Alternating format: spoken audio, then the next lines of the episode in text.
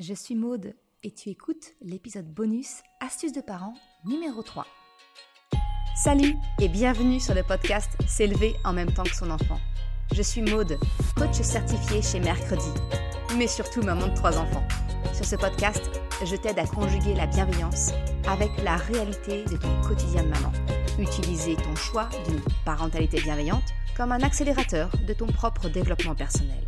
T'aider à changer de regard sur les situations que tu vis avec ton enfant pour t'en servir, pour grandir et apprendre sur toi. Cet été, je te propose un nouveau format d'épisode que je vais tester.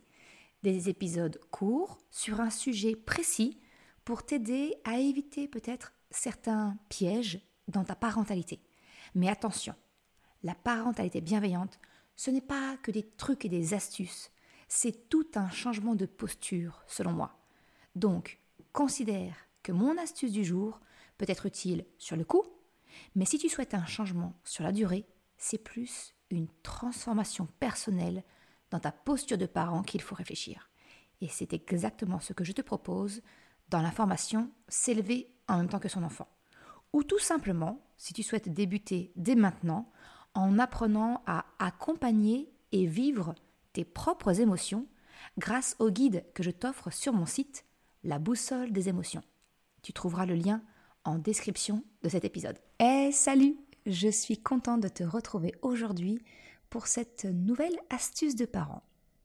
Alors aujourd'hui, je voudrais te parler du piège qui peut se cacher derrière les petites phrases du style euh, je veux plus te voir faire ci, je ne veux plus entendre ça.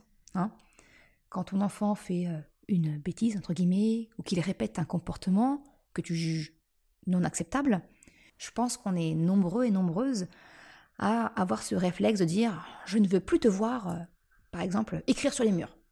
Je ne veux plus t'entendre parler ainsi, etc. Ça te semble familier? Hmm? Mais est-ce que tu perçois le piège parental dans lequel tu tombes?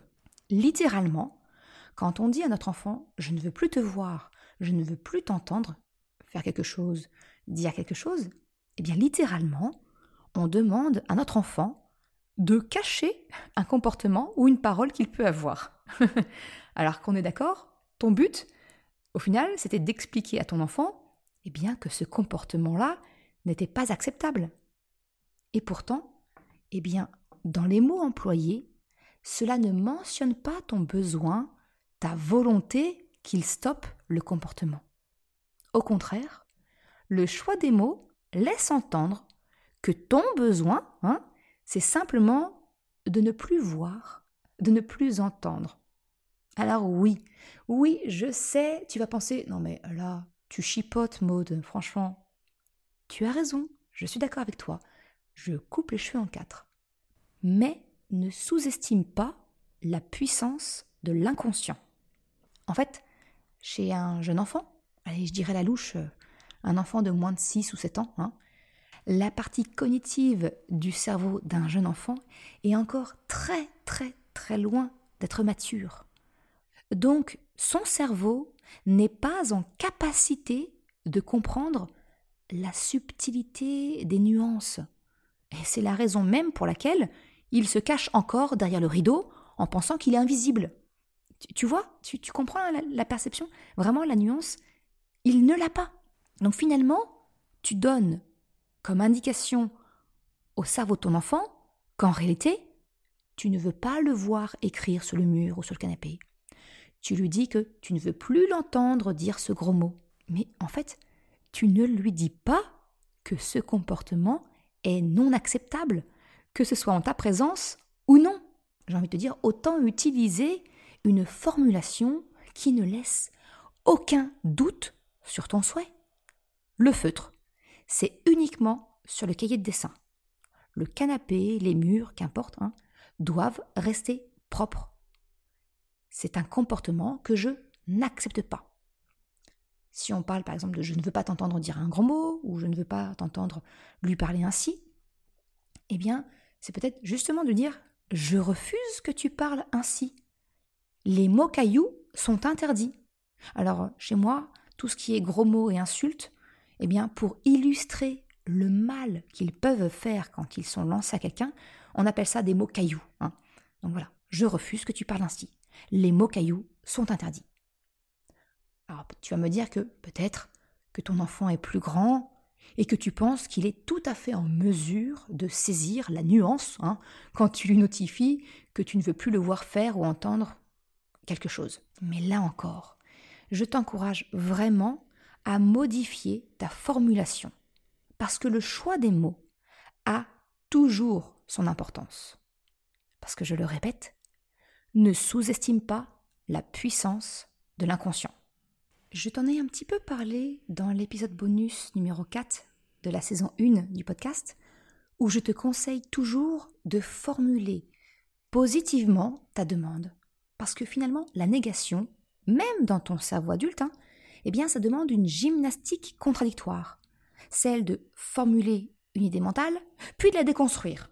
C'est un petit peu comme l'exemple très connu du livre d'Isabelle Filiosa, où elle dit Ne pensez pas à une girafe eh bien ton cerveau va d'abord penser à une girafe, puis annuler l'action.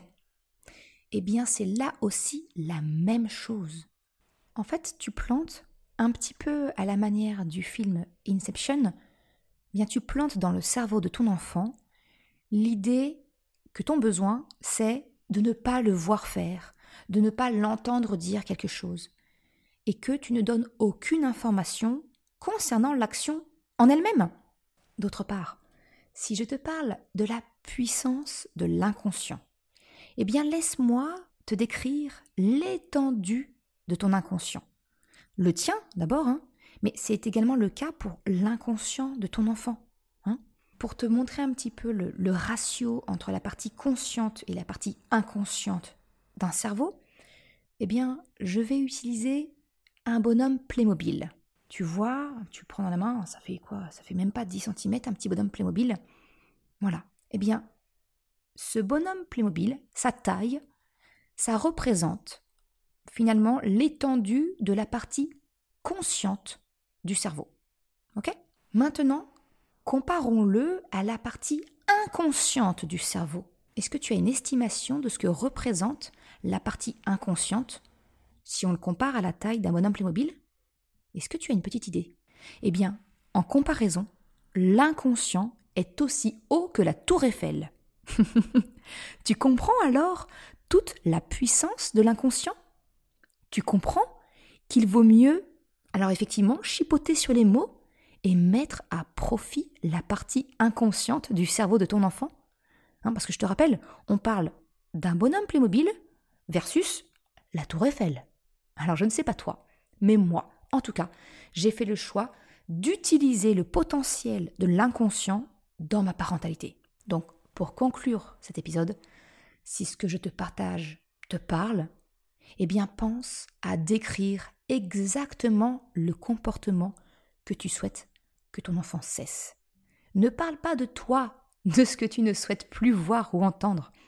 C'est vraiment, faut oublier cette formulation. Je te remercie d'avoir écouté cet épisode jusqu'à la fin. Comme tous les épisodes bonus, astuces de parents, il n'y a pas de retranscription sur le site mercredi.com.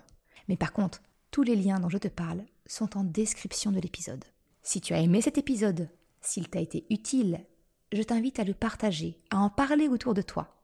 Ou si le cœur t'en dit, de me laisser un commentaire ou une note de 5 étoiles sur Apple Podcast ou Spotify ça permet vraiment eh bien, de faire connaître le podcast. Hein. ça envoie un message très positif à tous les algorithmes. Et en plus, eh bien, ça m'encourage à progresser, à continuer, les jours où j'ai un petit coup de mou. en tout cas, un grand merci à celles et ceux qui prennent le temps de le faire ou de m'envoyer un mail ou un message privé. Ça me fait toujours très plaisir de savoir que mes partages sont utiles chez toi. Je te souhaite une excellente journée, après-midi, soirée, quels que soient les moments où tu écoutes et je te dis à la semaine prochaine pour un nouvel épisode. Ciao